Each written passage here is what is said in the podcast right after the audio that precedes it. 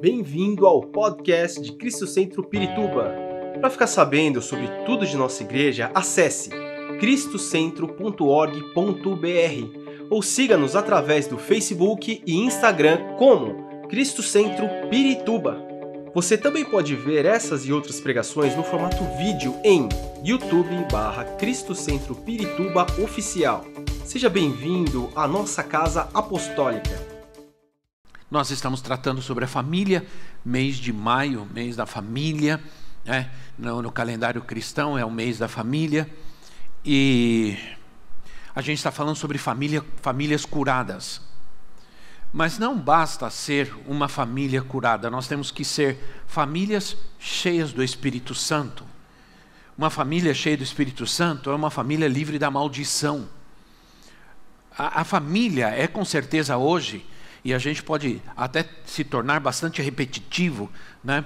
É, insistente em falar sobre isso, mas a família é uma das instituições mais bombardeadas hoje, que mais sofrem hoje. Né? Incrível, a gente ouvia as notícias de violências que ocorrem em lugares de conflito, em lugares de feitiçaria, em lugares de pornografia, de, de prostituição, perdão, ah, enfim. É, em lugares de imoralidade, em festas e outros lugares. Hoje a gente ouve mais violência acontecendo dentro da família, sim ou não? E alguém que sai para praticar violência lá fora, sai de dentro de uma casa, sai de dentro de uma família. Sim ou não? Sai de dentro de uma casa, para ir a uma escola, para ir a não sei aonde, para praticar a violência. O que está acontecendo? Está claro que nós precisamos desse alerta. Está claro que nós precisamos falar sobre isso, insistir sobre isso, porque se a família é a base da sociedade da igreja, nós precisamos é, lutar pela família. Lembra que eu falei no domingo, um domingo desses, eu falei, vamos lutar pela nossa família. Eu falei sobre Neemias, quando Neemias falou, lutem pelas suas casas, lutem pelos seus filhos, lutem pelas suas mulheres. Então, Irmãos, sem dúvida nenhuma, há quem diga, que, e está se dizendo muito isso hoje, que a família é uma instituição falida, que a instituição é, que a família tradicional já não tem mais lugar nesse mundo moderno. É o que estão dizendo. Então, a, apesar de todos esses ataques malignos, nós cremos que a família é uma instituição de Deus e uma instituição de bênção para a humanidade. Para a humanidade. Cremos que Deus criou uma família perfeita no Éden e que essa família foi corrompida pelo pecado. E aí entrou o medo, entrou, entrou a vergonha, entrou a acusação, entrou a contenda, entrou a discórdia, entrou a maldição, entrou a doença. E todas essas coisas foram frutos, resultado do distanciamento de Deus.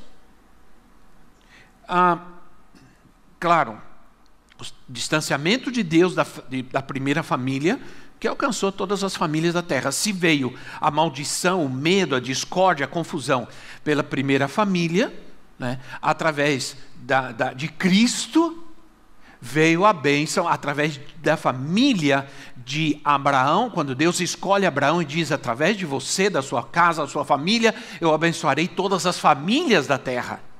Através de Abraão veio a bênção de Deus a todas as famílias da terra, a minha família e a sua família. Agora está claro que Deus quer abençoar a família, Deus escolhe a família, Deus separa, Deus escolheu uma família para começar tudo de novo, a família de Adão. Esse Adão vem cá, trouxe a sua família, colocou na arca, Deus escolheu uma família para começar tudo outra vez. Deus escolheu uma família, a família de Arão, para servi-lo. Né? Deus escolheu uma família para trazer Jesus. Jesus nasceu no seio de uma família. Então, é, o propósito de Deus está claro, né, irmãos? Que a, através de uma família veio a confusão, veio a discórdia, mas em Cristo nós temos recebido graça, graça para poder vencer todas as dificuldades. Nós, toda quinta-feira estou falando sobre a graça de Deus. Né? Então eu não sei quantos estão acompanhando, mas está muito interessante esse estudo. O propósito de Deus é a harmonia e a felicidade da família sempre. Sempre. E uni essa unidade que foi quebrada no Éden, por causa da desobediência de Adão e Eva, ela, ela fez a família sair do propósito de Deus, que agora em Cristo nós vamos voltar ao propósito original de Deus, de uma família perfeita, uma família abençoada por Deus, uma família próspera, uma família curada, uma família liberta. Eu creio, irmãos. É, mas essa, essa, essa realidade, ela só vai poder ocorrer plenamente se nós formos cheios do Espírito Santo, se nós dermos lugar ao Espírito de Deus, se nós permitirmos que a presença de Deus, como já foi falado aqui, entre nossa família, em nossa casa. Então, nós não podemos separar a família do Espírito, a família da fé. Isso é muito importante. O modo como vivemos com Deus, como nos relacionamos com Deus, afeta diretamente a nossa família. Eu vou repetir isso. A forma como eu vivo com Deus, como eu me relaciono com Deus, afeta diretamente a minha família, a minha casa. A raiz da infelicidade de muitos casamentos está na dureza do coração. Foi Jesus quem disse isso. Lá em Mateus capítulo 19, versículo 8. Mateus capítulo 19, versículo 8. Diz assim: E perdoem, eu sempre mando os versículos é, para, para, para o pessoal aqui da projeção, mas dessa vez me foi. Mateus capítulo 19, versículo 8 diz assim: Jesus respondeu: Moisés lhes permitiu divorciar-se de suas mulheres por causa da dureza do coração de vocês, mas não foi assim desde o princípio. Isso é, desde o princípio, nunca Deus teve o propósito, não estava no coração de Deus ter uma família que se desfizesse, ter um casamento que se separasse, que se divorciasse. Não foi, não era e nunca será propósito de Deus.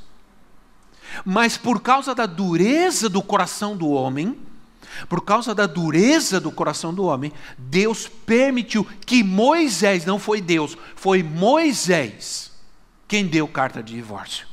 A partir daí, em nenhum lugar mais na Bíblia sequer se dá a ideia de que Deus se agrada ou que Deus permite o divórcio e separação.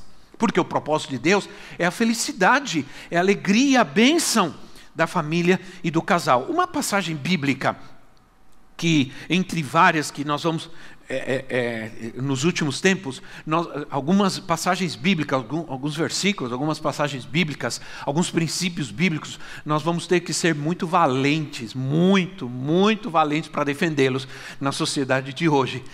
E aqui, em Efésios capítulo 5, é, no versículo 22 ao versículo 31, eu quero ler essa passagem e, se Deus me permitir e se Deus me der tempo, eu quero poder falar algo sobre isso. Disse assim: Mulheres, sujeitem-se a seus maridos. Aí já começa a briga, né?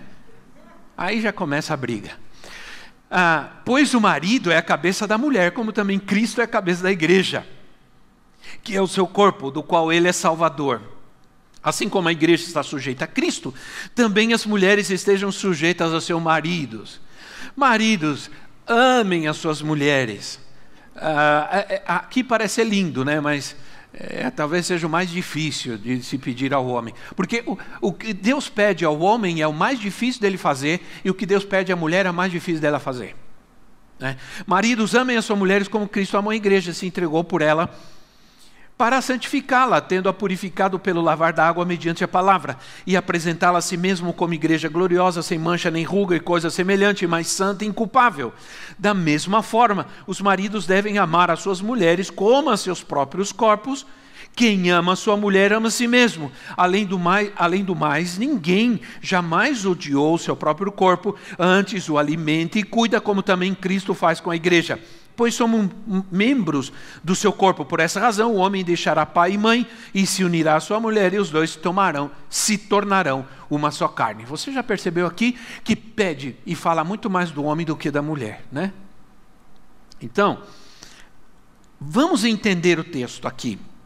Porque o apóstolo Paulo, no versículo 21, antes de entrar no versículo 22 que nós começamos a ler, dizendo mulheres se sujeitem ao seu marido, ele diz assim: sujeitem-se uns aos outros, por temor de Cristo. Essa é a essência do que Paulo está dizendo.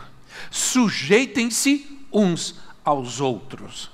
Ora, mulher se sujeita ao marido, mas se o marido ama, ele não escraviza, ele não age com violência, ele cuida, ele trata, ele ama, ele dá beijo, ele dá abraço, ele carrega no colo, ele leva café da manhã.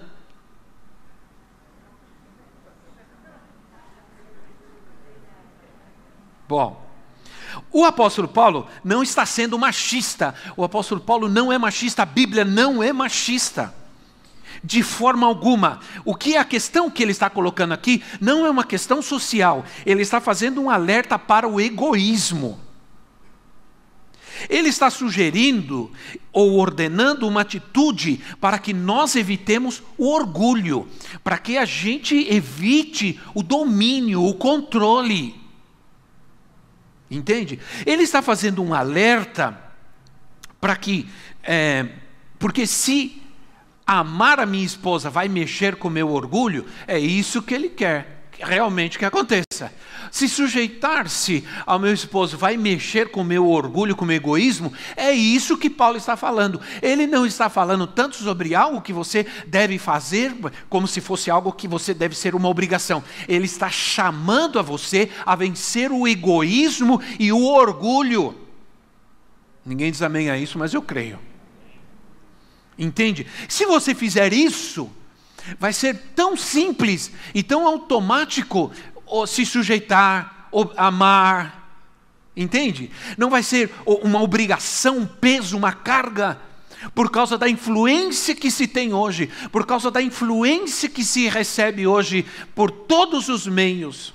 Parece ser horrível, parece ser algo humilhante, escravizante, sujeitar-se, ou amar e cuidar e etc. Quando Paulo simplesmente nos está chamando a tratar com o nosso egoísmo e com o nosso orgulho. Ora, seja no sentido que ele está falando de um ou de outro, e na verdade ele está falando ao coração endurecido. O coração endurecido é que não quer amar, se sujeitar, obedecer, não é isso que não quer, por causa do orgulho, por causa do egoísmo. Entende? Uma mulher que é amada e cuidada, ela não tem dificuldade nenhuma. Assim como o homem também. Agora, por isso ele começa dizendo: sujeitai-vos uns aos outros. As justificativas para o divórcio, elas estão todas baseadas no egoísmo, no orgulho e na dureza do coração. A, a, inco, a incom, incompatibilidade, que, que é uma das razões mais uh, né, para o divórcio, incompatibilidade de gênio. Hum. De gênio. Entrou o gênio, o caráter. Né? Agora, porque onde falta o Espírito Santo, logicamente vai ter incompatibilidade de gênio, porque se nós não temos nosso temperamento controlado pelo espírito, aí entra o temperamento. São duas pessoas que se unem, que são criadas de formas diferentes, educadas de forma diferente e que têm temperamento diferente. Aí vão brigar só porque um apertou a pasta de dente lá em cima e o outro já falei que aperta embaixo, o outro aperta no meio. E por causa disso, vira uma briga infernal. Sim ou não? Sim ou não? Por causa disso. O problema é, a, é, é, o tubo de pasta de dente? Não, o problema é um gênio. É o, é, é o temperamento. Então, por isso, nós falamos do Espírito Santo, porque, olha, irmão, só quem pode controlar-nos é o Espírito Santo. Sim ou não? Não adianta, meu pai.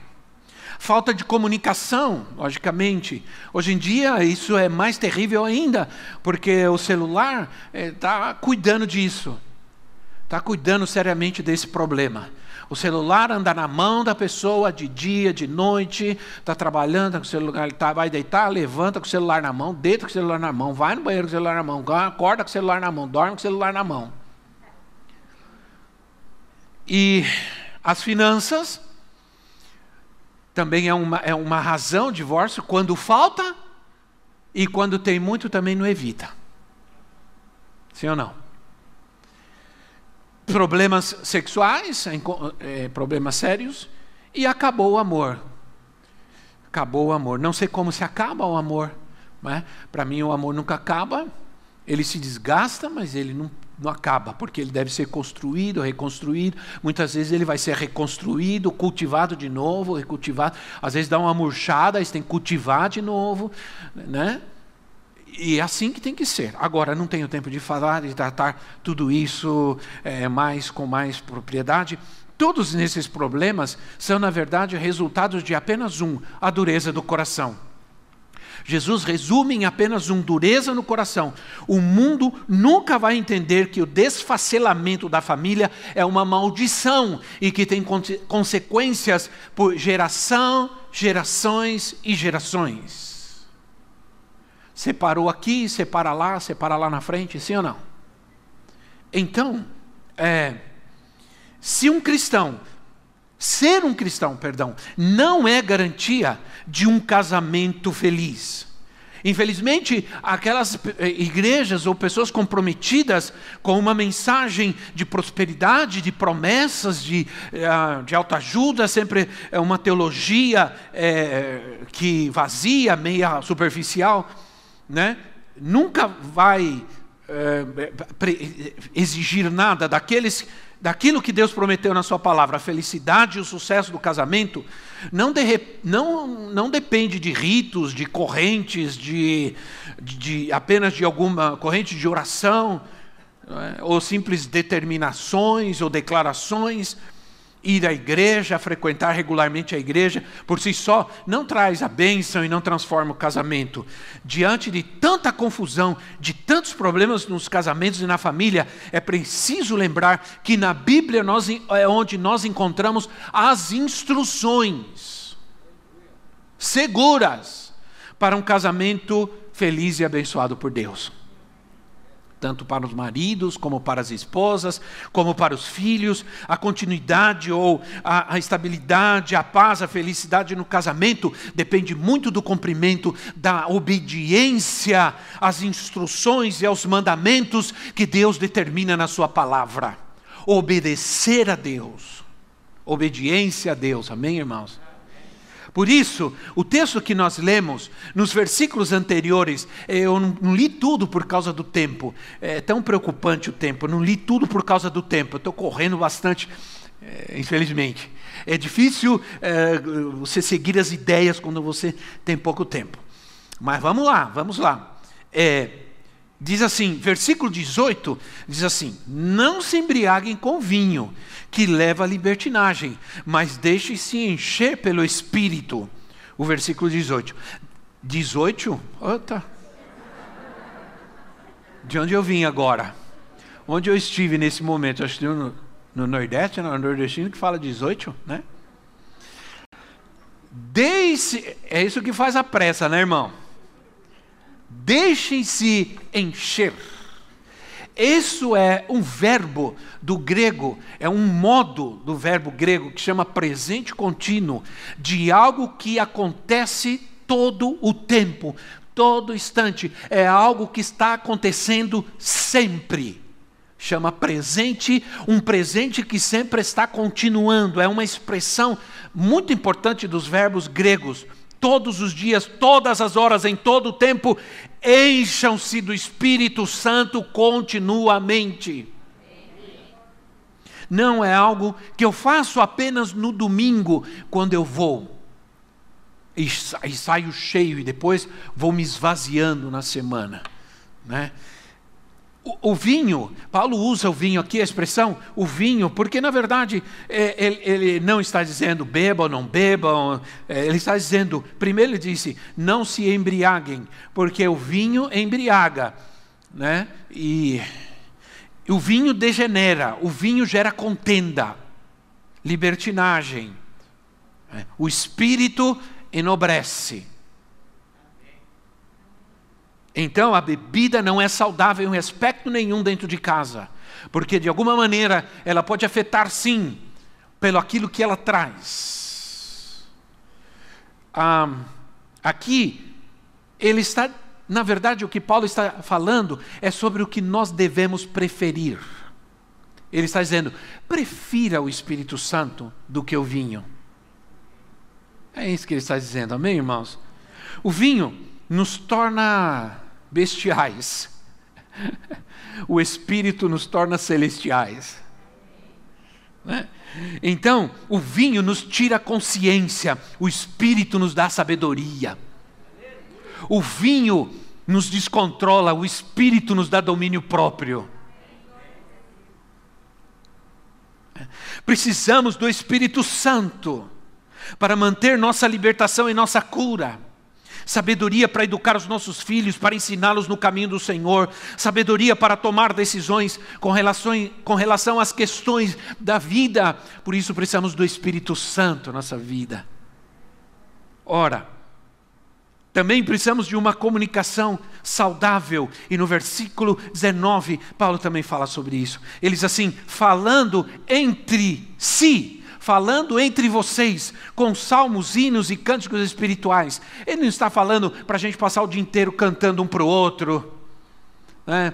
Não está dizendo toda hora, oh, oh minha esposa querida, vamos adorar a Deus, vamos dormir. Não está falando isso.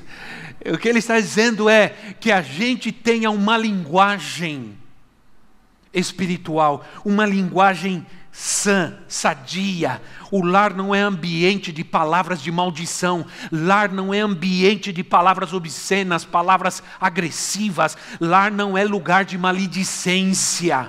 O lar é um lugar de uma comunicação afetiva, pura, branda, amável, abençoadora.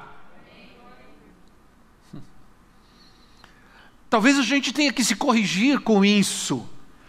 Talvez tenha que um ajudar o outro, não acusar nem atacar, mas um ajudar o outro. Não, lembra que nós ouvimos, lembra que Deus falou, para com isso, nada dessas palavras, nada de palavrão. Ah, ah, sabe, não Efésios 3:29 diz assim, Efésios 3:29, não saia da vossa boca nenhuma palavra torpe, mas só que for boa para promover a edificação, para que transmita graça aos que ouvem. Aí, aí tem outras passagens que você pode ler, eu não vou lê-las porque não vamos ter tempo. Tiago 3, 9 com a língua bendizemos a Deus e Pai, e com, a, com ela amaldiçoamos os homens feitos à semelhança de Deus. Né? Provérbios 25, 11: Como maçãs de ouro em salvas de prata, assim a palavra dita seu tempo. Provérbios 15, 1: A resposta branda desvia o furor, mas a palavra dura suscita a ira. Então, outros versículos, há várias passagens na Bíblia que nos advertem sobre o mau uso da língua. Nós achamos que palavras são apenas palavras, mas na verdade palavras abençoam, palavras amaldiçoam, palavras trazem enfermidade, palavras curam. Ora, precisamos disciplinar nossa língua.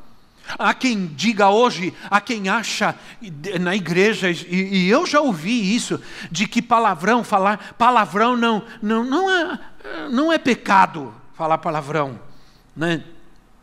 Ah, eu diria, que não há nenhuma necessidade de se falar palavrão, nenhuma. Eu acho que a, o palavrão denigre, o, o, a, o, palavrão abaixa a nossa, nossa cultura, o, o palavrão nos torna pessoas pobres, medíocres.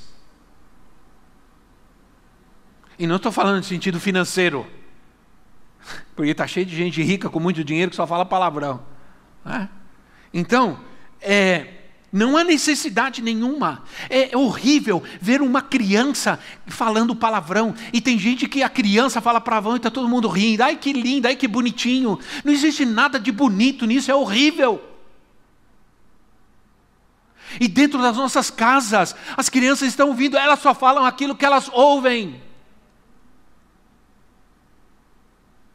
A criança é pura.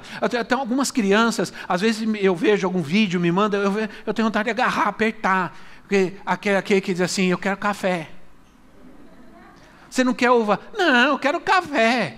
Eu já ouvi isso 300 mil vezes. Tenho vontade de apertar aquele menininho. Né? É tão lindo. Tem outro que diz assim: Mamãe, você não grita, você é minha vida. Eu te amo. Eu tenho vontade de apertar, agarrar, né? Outro dia, a minha neta estava indo embora, é, entrou no carro, coloquei, eu coloquei, sempre quando ele chega, eu pego ela do carro e coloco ela para ir embora na, na, cadeirinha dela, sempre. Aí, coloquei ela na cadeirinha, fe, ah, apertei o cinto, aí é, é, a, a, minha filha desceu a, a, o vidro, aí estava saindo com o carro, ela olhou para mim, vovô, te amo. É, você, você quer deixar um homem mole, mole, mole? Deixou, né? Ela foi embora e eu fiquei chorando sozinho.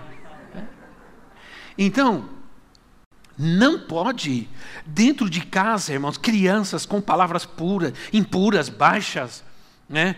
Algumas pessoas acham isso engraçado. Isso não tem nada de engraçado nisso. É horrível. Sim ou não, irmãos? Espero que vocês concordem comigo, porque, sinceramente, não há nada nobre em alguém que usa constantemente palavrão. Não há necessidade nenhuma disso. Né? Se você quer gritar com o cara que te fechou no trânsito, chama ele de incircunciso, de não sei.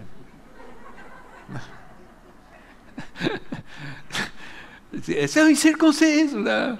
Porque Davi chamou é, Golias de incircunciso, entendeu?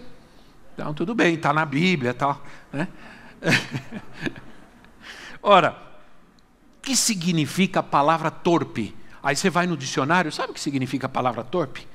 São aquelas cujo significado é sujo, obsceno, e que não são utilizadas por pessoas educadas, decentes ou de moral. Quem disse isso? Na Bíblia, é o dicionário. Entende? Então, não há comunicação saudável sem uma comunicação generosa paciente. Não, há, há um homem na Bíblia que exemplifica isso. Por exemplo, um homem chamado Nabal. O seu nome era Nabal. Ele era um homem rude, difícil de lidar. Suas palavras eram gritantes, ofensivas. Era um homem intratável. Ele tinha mania de grandeza. Ele machucou sua família, sua esposa. E o seu fim foi trágico. Trágico. Tenha um ambiente de louvor e adoração dentro da família. Eu não sei como estou conseguindo falar tudo isso. Tenha um ambiente de louvor e adoração dentro da casa. Versículo 19, ele diz assim: cantando e louvando a Deus de coração, e louvando de coração ao Senhor que a palavra de Cristo habite em vocês, Colossenses 3,16, que a palavra de Cristo habite em vocês em toda riqueza, instruam-se, aconselhem uns aos outros com toda sabedoria, cantem salmos, hinos e cânticos espirituais a Deus com gratidão de coração. Ora, Deus habita no meio do louvor, então, se você traz o louvor para dentro da tua casa, está trazendo a presença de Deus, está trazendo a habitação de Deus, está colocando o inimigo para fora, o diabo para fora, os demônios para fora. Não é?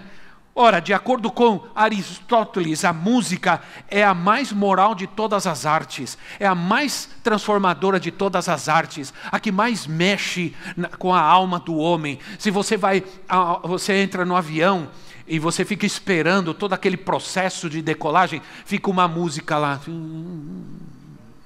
Né? Já viram? Aquela musiquinha. Aí eles colocam lá no painel um, um lago, um riacho. Né? O que, que eles estão tentando fazer? Te acalmar. Senta no consultório do dentista, senta lá e não tá fica ouvindo funk antes de entrar lá para tocar para mexer no dente. Você fica ouvindo uma musiquinha lá tranquila para ver se você se acalma. Então, toda essa gente aí acha que a música mexe. A nova era, é, uma das forças da nova era sempre foi a música.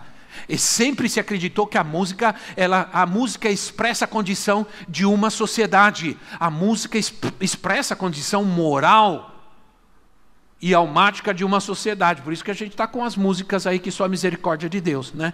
Então, certas músicas, olha, vocês viram o que, que tipo de música se ouve num ambiente violento, imoral e desordenado? Já viram que tipo de música se ouve? Viram o que acontece com a vida daqueles que usam a música como instrumento de agressão? Como instrumento de protesto, como se isso fosse resolver? Pregaram tanto, falaram todos sobre quebrar, protestar, quebrar, se incendiar tudo e não se resolveu nada, só piorou. É. Certas músicas, elas criam uma cultura prejudicial e afeta gerações. Drasticamente afeta comportamento imoral. Trazer e motivar os nossos filhos para adorarem ao Senhor. Né? Um gosto pela música, que eles adorem a Deus, que eles aprendam a música que exalta ao Senhor, que praticam dentro de casa. Eu, graças ao Senhor, poderia estar aqui falando nada disso se eu não tivesse vivido isso. E, e, e, viver. Meus filhos sempre cresceram sabendo que a gente não admitia nenhum outro tipo de música dentro da nossa casa e nunca fez mal isso para eles e eles vivem isso até hoje. E agora a minha neta também, ela ama, ela já está cantando e canta, hein? E canta e tem uma memória, que eu queria falar, ela canta, aprende, ouve e já sai cantando. Eu preciso, eu vou precisar de três anos para aprender uma letra. E como a gente já não aprende letra, porque a gente fica vendo aqui, e olha, se tirarem esse negócio de nós aqui, nem, ninguém mais canta nada. Sim ou não? A gente vai, só vai cantar o coro. Então o que acontece? As nossas crianças, elas precisam ter algo saudável porque elas já vão enfrentar lá fora um ambiente tremendamente permissível e hostil a Deus, a palavra de Deus. Vão aprender que coisas terríveis para Deus não são nada demais, não tem problema nenhum. Vão aprender isso. Né? Coisas que Deus abomina, ah, tudo bem, normal. E não é assim. Você não pode dizer que Deus ama a perfeição da relação entre homem e mulher, do casamento. Você não pode dizer isso. Você não pode, você não pode dizer, você é a criatura de Deus. Foi Ele quem te criou e Ele que determinou. Jesus disse: homem e mulher Deus criou. Vocês viram isso, vocês ouviram isso e pronto, acabou, não tem outra coisa. Ora, uma cultura de gratidão. Com isso eu vou terminar, porque acabou o tempo, né? Até passou. Ixi, meu Deus. Versículo 20. Vocês viram que hoje tomei no destino, né? Até vixe eu já falei. Só falta falar o ai para virar mineiro e falar daí para virar sulista.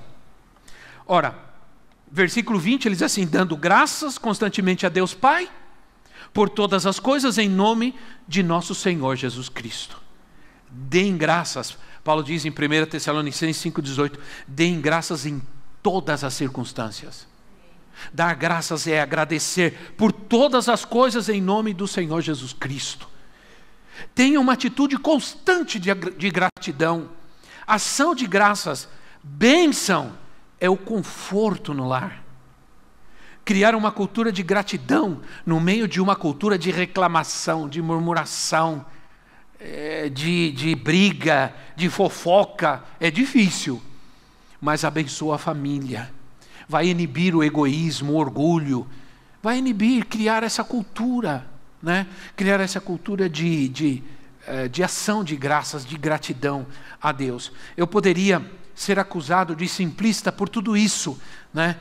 mas acredito que a gratidão abençoa a vida.